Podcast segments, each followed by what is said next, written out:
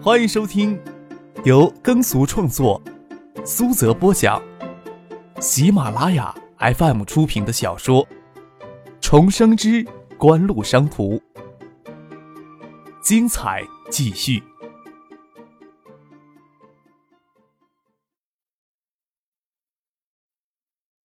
第七百八十五集。经过了这样丧事儿，西贤呢更是针对景湖的密谋提不起兴趣来了。在他离开建业之前，科王高科、联信在建业最终推出各自基于 ESS 基的芯片技术的低端手机产品。他特意坐车到海泰连锁门店，将两款新机都买了一只。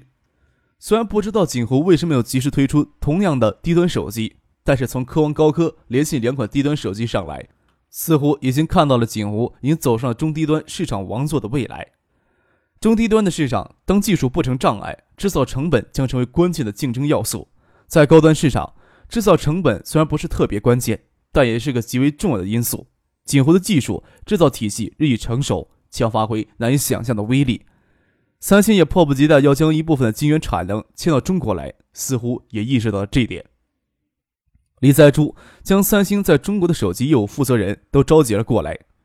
张木四的桌上摆放着两只手机。是科王高科、联信基于 ESS 基带芯片技术新推出的两款手机。三星在建的手机应用研究中心连做出详细的评测报告，各项性能都相当平庸，也没有明显的缺陷。外形即使算得上优点，也相当有限。李在洙让大家都将自己的手机掏出来摆在会议桌上。这两款手机的确很不起眼，但是在李在洙与在座的众人眼里，这两款手机有着一项极为显著、令人无法忽视的优点。那就是制造成本够低。综合各方面的情报，这两款手机的制造成本在一百美元左右。相比较一百六十美元到一百七十美元之间的市场售价，制造商与经销商都有相当大的利润空间。锦湖提供的基带芯片主板上，除了基带芯片之外，还集成了数字手机所需要的其他核心元件。锦湖还额外供应了廉价小尺寸的 STN 黑白屏，这是这两款手机制造成本能控制在一百美元左右的关键因素。李在洙在报告书里看到了一百四十美元刺眼的字样，揉得太阳穴。这是三星电子此时生产同规格手机能控制的制造成本的极限。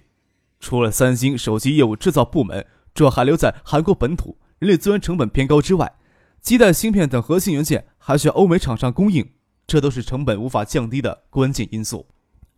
三星电子现在生产的手机 CDMA 基带芯片主要来自于高通供应。GSM 基频芯片主要由英飞利与德仪供应。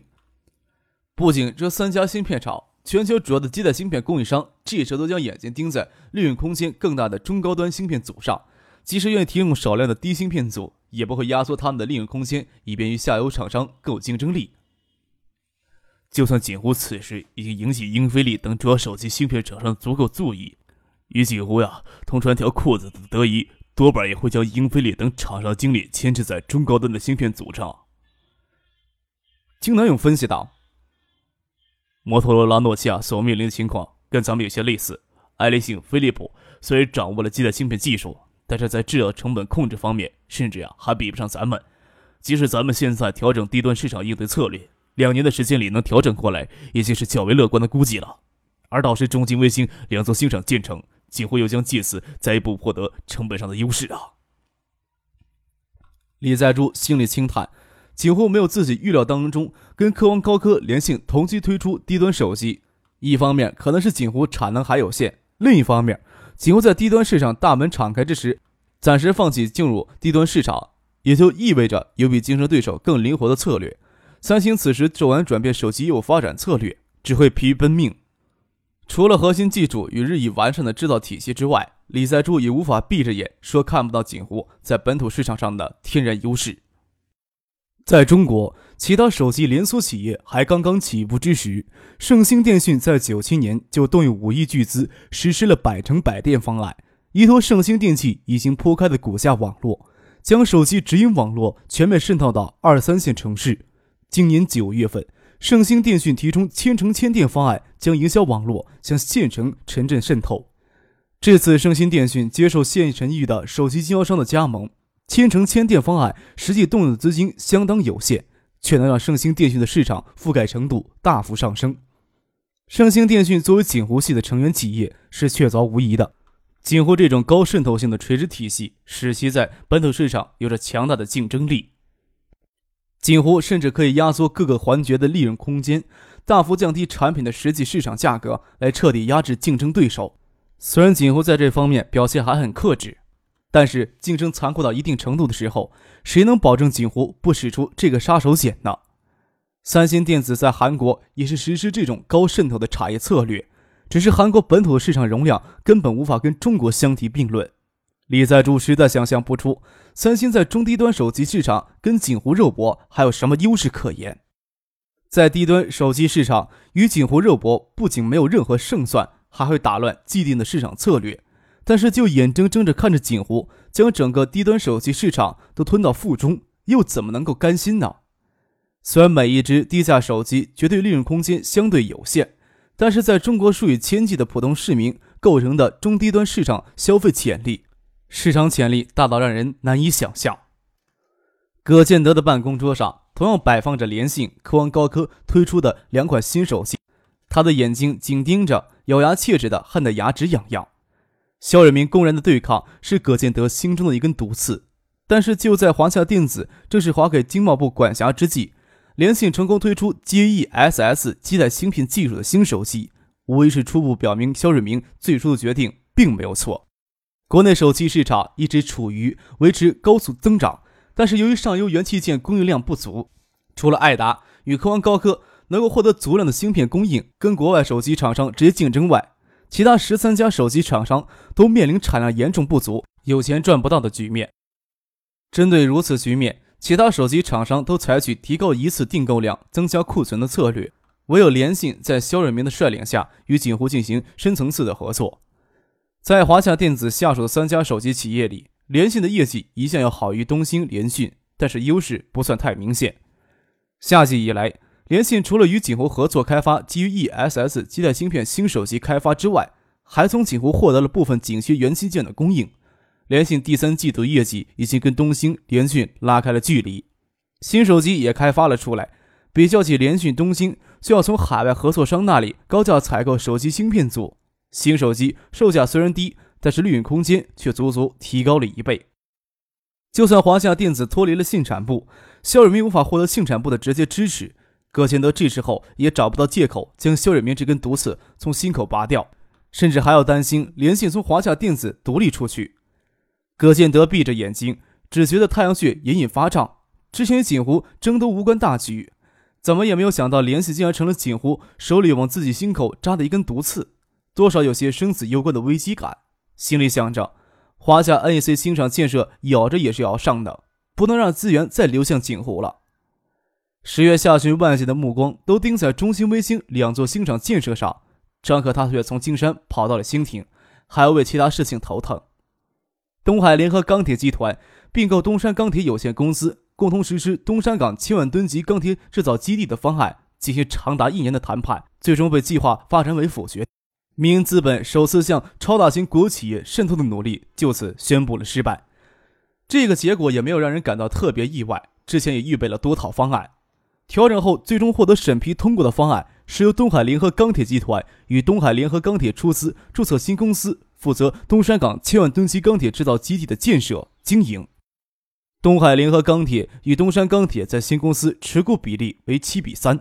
也就按此比例向新公司提供总额达二十亿美元的建设资金，钢铁基地建设项目算是正式启动了。锦湖商事对东山钢铁持股百分之七十五，按比例先期应该承担四点五亿美元的建设资金，兴亭地方政府要先期承担一点五亿美元的建设资金。东山港建设工程启动起来，江南省几乎每一份能挤出的财力都投到东山来，实在是凑不足一点五亿美元资金来。这部分的资金压力还是要落到锦湖的头上。锦湖先期要共拿出六亿美元出来，以公司债的名义注到东山钢铁。东山钢铁基地的奠基典礼很低调，也没有特意去邀请媒体记者。除了两省的地方媒体之外，还有些电子专业的媒体记者不请而至。这些媒体更加关心中芯微星大股东锦湖商事的财务状况。实在令人难以想象，锦湖商事的财力为钢铁基地前期投入六亿美元之后，还能承担中兴卫星两座新厂建设要分担的出资任务吗？初冬季节的兴亭，站在海边，海风吹来，已经隐约有分割的感觉了。填海工程的广袤土地上，已经填平的海滩还没有直被覆盖。秋后干燥少雨，泥土有些沙尘化，风吹过，吹得发白的气尘尘间流动。人站在其中，感觉就像站在广袤的沙漠当中，远处是湛蓝色的海水。张克没有特地去参加钢铁基地奠基典礼，他的车停在路边，在工地转了一圈，吃了半天的风沙。等接听到电话说是奠基典礼结束了，车队返回兴亭市里，他才往停车地方走去。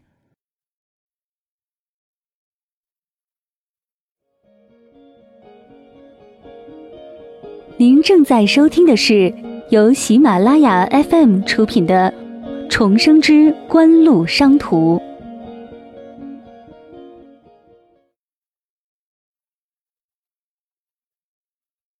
整支车队都停在路边等他。张克看到唐学谦的车门打开着，便径直朝唐学谦的车走去。来，坐我的车。唐学谦帮张克打开车门。张克看见陆文夫也在唐学谦的车上。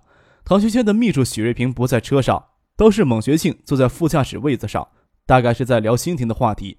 将孟学庆换上了车，能更了解具体的情况，就是不知道这些落在别人眼里，新亭市里的其他官员会怎么想。孟学庆如今担任东山港区副区长，虽然他对港区建设更为熟悉，新亭市里考虑到他的特殊性，让他分管港区的招商引资。查克看到孟学庆要下车给自己让位子，笑着说。我就坐在后面，跟唐伯伯、陆省长挤挤就行了。我们三个呀都是瘦子。唐学谦往里让了让，让张可坐进来。车驶在通港公路上，两侧都是忙碌不休的工地。张可笑着说：“似乎能闻到大工业时代的气息了。”陆文夫笑着说：“中央让唐省长跟徐书记到江南来，可以指望他们能肩挑重任，力挽狂澜的。”陆文夫是责成代表东海省政府出席典礼仪式的。他笑了笑，大工业气息也是巨额资金投入所致。就算在全球，这种大资本的硬作也是极为罕见。不要说后期规模巨大的临港工业开发，仅仅是东山港建港工程前期工程，就拉动了兴亭以及周边地区经济规模增长超过一倍。去年洪灾当中遭受重创的江南省经济也因此暂时遏制住衰退的趋势，今年甚至有超过全国平均水平的增长。中央在关键时刻果断启用了徐学平、唐学谦，这步棋还是极有胆略与见识的，不然真的很难想象江南省经济何时才能走上彻底复苏之路。孟学庆坐在了前排，想着锦湖商事在兴亭已经投入的和即将投入的资金总额就接近十四亿美元，这是兴亭九年引进外资总额的七倍呀。唐学谦坐在后排，想笑却没有笑，而是轻轻叹了一口气，说道：“呵。”经济数据暂时能改观，受益区域还是很有限，全省工业结构调整也非一朝一夕能完成的。张克挠了挠脑袋，心里也清楚压在徐学平、唐学谦等人心头的是什么东西。明年江南省全省下岗职工总数有可能超过一百四十万，实际上第二产业能提供的新岗位预计不足十万。另外，城镇失业人口就业灵活度比不上农村走出来的务工的人员。就像兴亭东部庞大的工地，创造数以亿万的岗位。此时吸纳的劳动力主力还是农村走出来的务工人员。今年夏天，东海省全面提高下岗职工的生活救济标准，省财政支出四亿多，几乎没有压力。但是江南省连去年受灾的群众都没有安置完呢。陆文夫笑着问张克：“中金卫星假动作太多，不要说外界对此感到扑朔迷离，省里都有些疑惑了。逮到你的人也不容易。”倒是要问问你，估计金山工长几时能上马呀？那得看新加坡那边的谈判进度了。张克说道：“不管怎么说呀，年底之前金山工厂就会马上上马。即使新加坡当局方面谈不下来，也要筹措资金，硬着头皮上了。那几乎也不应该仅仅想着将一座金厂建在金山吧？”陆文夫问道。陆省长呀，真是一双火眼呢。张克笑着说道。我们估计着呀，再过两三年吧，中低端手机芯片差不多也可以将零点二五微米的晶圆技术为主了。论夫侧过头来，讶异的问道：“怎么几乎要在金山建工厂呀？”一段时期以来呀，即使有能力控制更多的市场份额，艾达呀都保持一定程度的克制呢。张可摸着鼻子说道：“经营方针总不是固定不变的，特别是现阶段，我们在低端手机上已经完成了一些准备，低端手机最终无法会逃出薄利竞争的局面。对于无法人为逆转的事情，我们只能主动去迎合了。下一步就是扩大生产规模，进一步摊薄成本。哦，唐学谦笑着问：“我就在想，你们什么时候会爆产能呢？爱达手机眼下的手机组装产能才两百万吧？组装产能稍弱一些，今年刚突破两百万。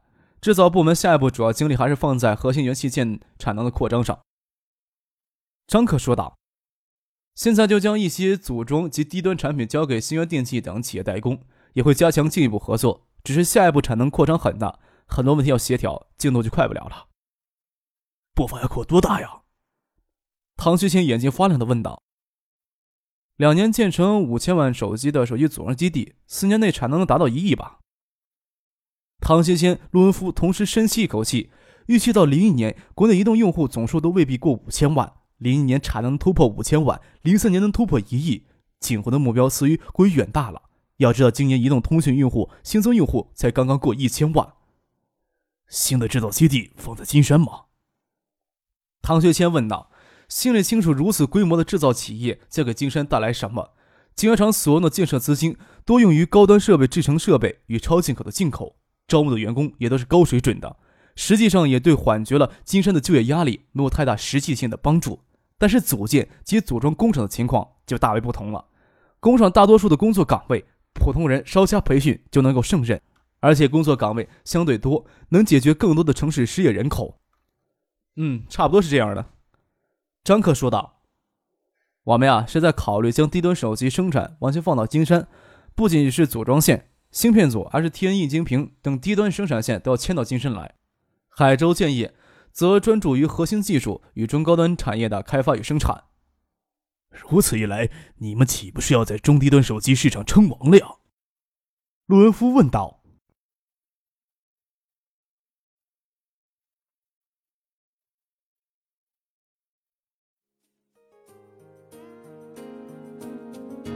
听众朋友，本集播讲完毕，感谢您的收听。